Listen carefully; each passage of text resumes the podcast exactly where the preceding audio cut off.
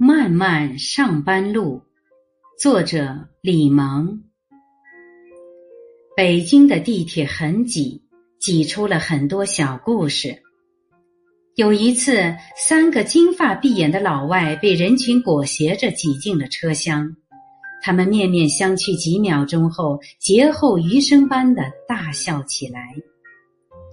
有一次，车门打开时，我看见一个男人提着裤子落荒而逃。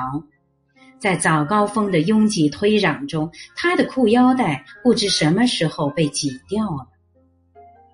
有一次，一男一女因为谁踩了谁的脚而大打出手，女人怒发冲冠，操起手提包向男人的脸上挥去，谁知包的拉链忘了拉上。化妆品、钱包、钥匙洒了一地。男人犹豫几秒钟后，叹了口气，蹲下来帮女人捡起地上的东西。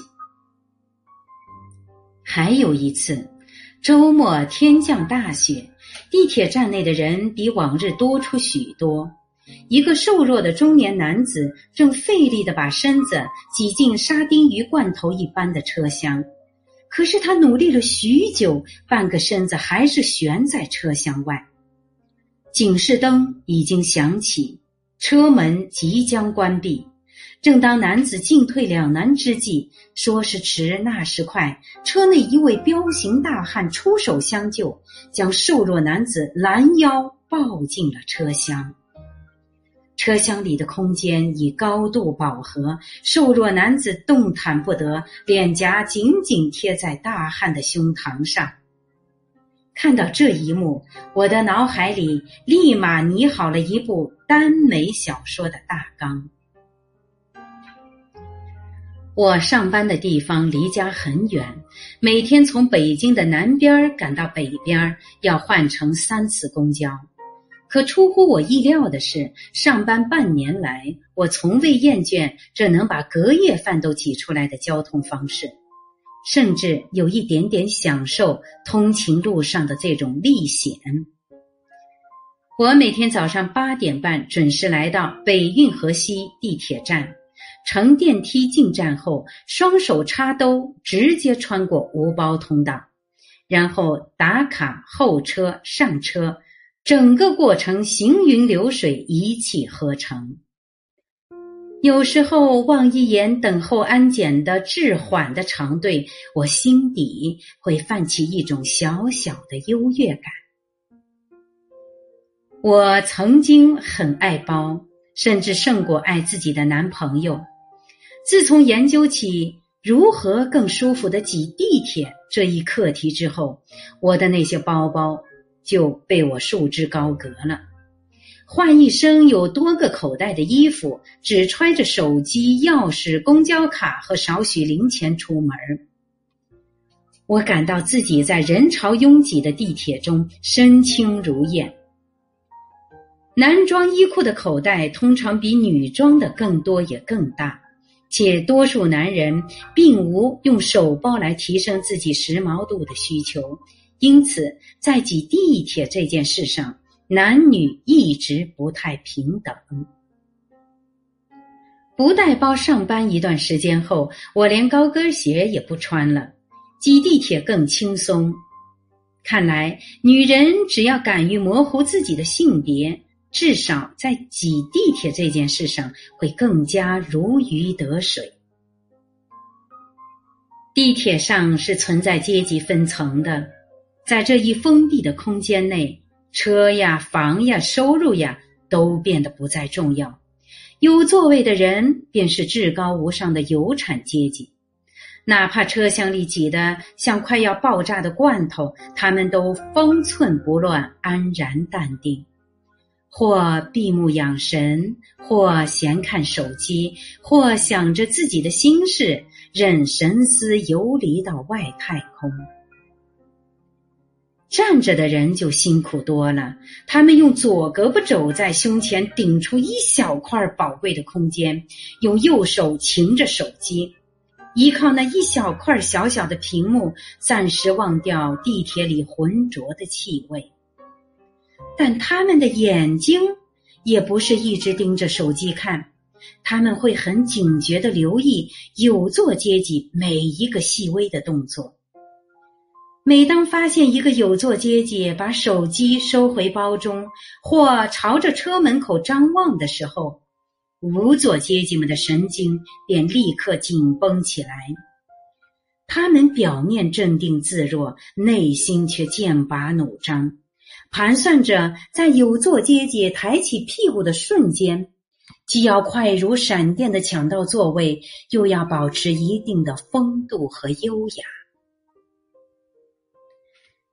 我每天有三个小时是在地铁里度过的，为了不让自己产生时间都浪费在路上这种感觉，我恨不得把电影院和书房都搬进地铁。在地铁上看电影并不舒服，因为屏幕太小，噪音太大，时不时还会因为换乘而被迫中断。但回到家，把自己摔到床上，把笔记本电脑放在肚子上，如此看电影，又总会因为姿态太过慵懒放松而中途睡着。于是，我把准备看的片子分门别类，节奏舒缓的日式小清新电影拿到地铁上去看，紧张刺激又需要充分调动思维的片子，则留在家里专心欣赏。赶上忘记给手机充电的时候，我就干脆堂而皇之的关上别人手机上的片子。有一次，我身边的女孩在看《生活大爆炸》，我则在她身后伸着脖子费力的看字幕。看到颇搞笑的台词时，我们俩一起大笑起来。这种陌生人之间的默契，后来也时有发生。我实在懒得动脑时，也会靠打游戏来消磨时间。某一次，我正全神贯注的和匪徒酣战，全然没有察觉到身后有一双兴致勃勃的眼睛正盯着我的手机屏幕。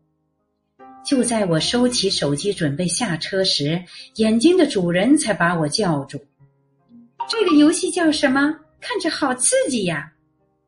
我顿时有一种他乡遇故知般的亲切感，拉着他亲切的聊起了游戏的心得。读书当然也是把通勤旅程变轻松的好办法。我绝大多数的书都是在地铁上读完的，久而久之，竟然养成只有在交通工具上才能专注读书的坏习惯。电子书携带方便，可以随时摘录句子、撰写批注；纸质书质感卓越，且保护眼睛，更容易启发思考。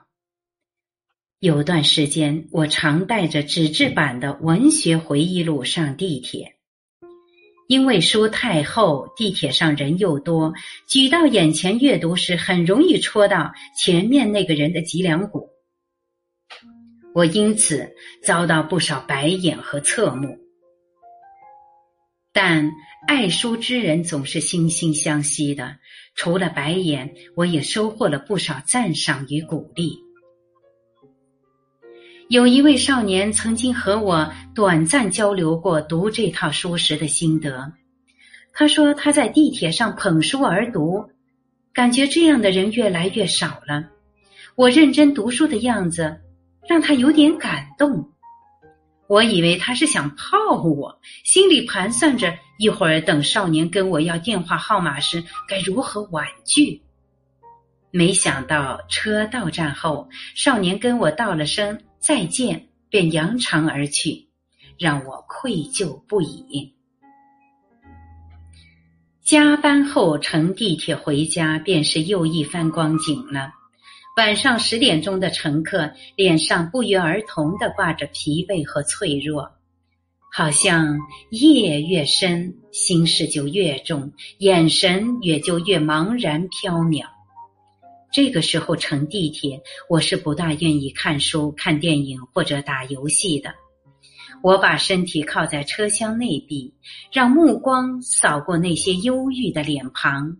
在心里给他们编了一个又一个不负责任的故事，偶尔会遇到混进地铁的流浪歌手，他抱着一把破吉他，穿梭在各个车厢，用沙哑的嗓音唱起过时的情歌。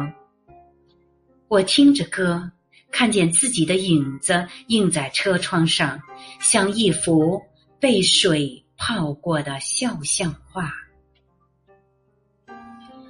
我是主播零点，欢迎关注，谢谢您的收听。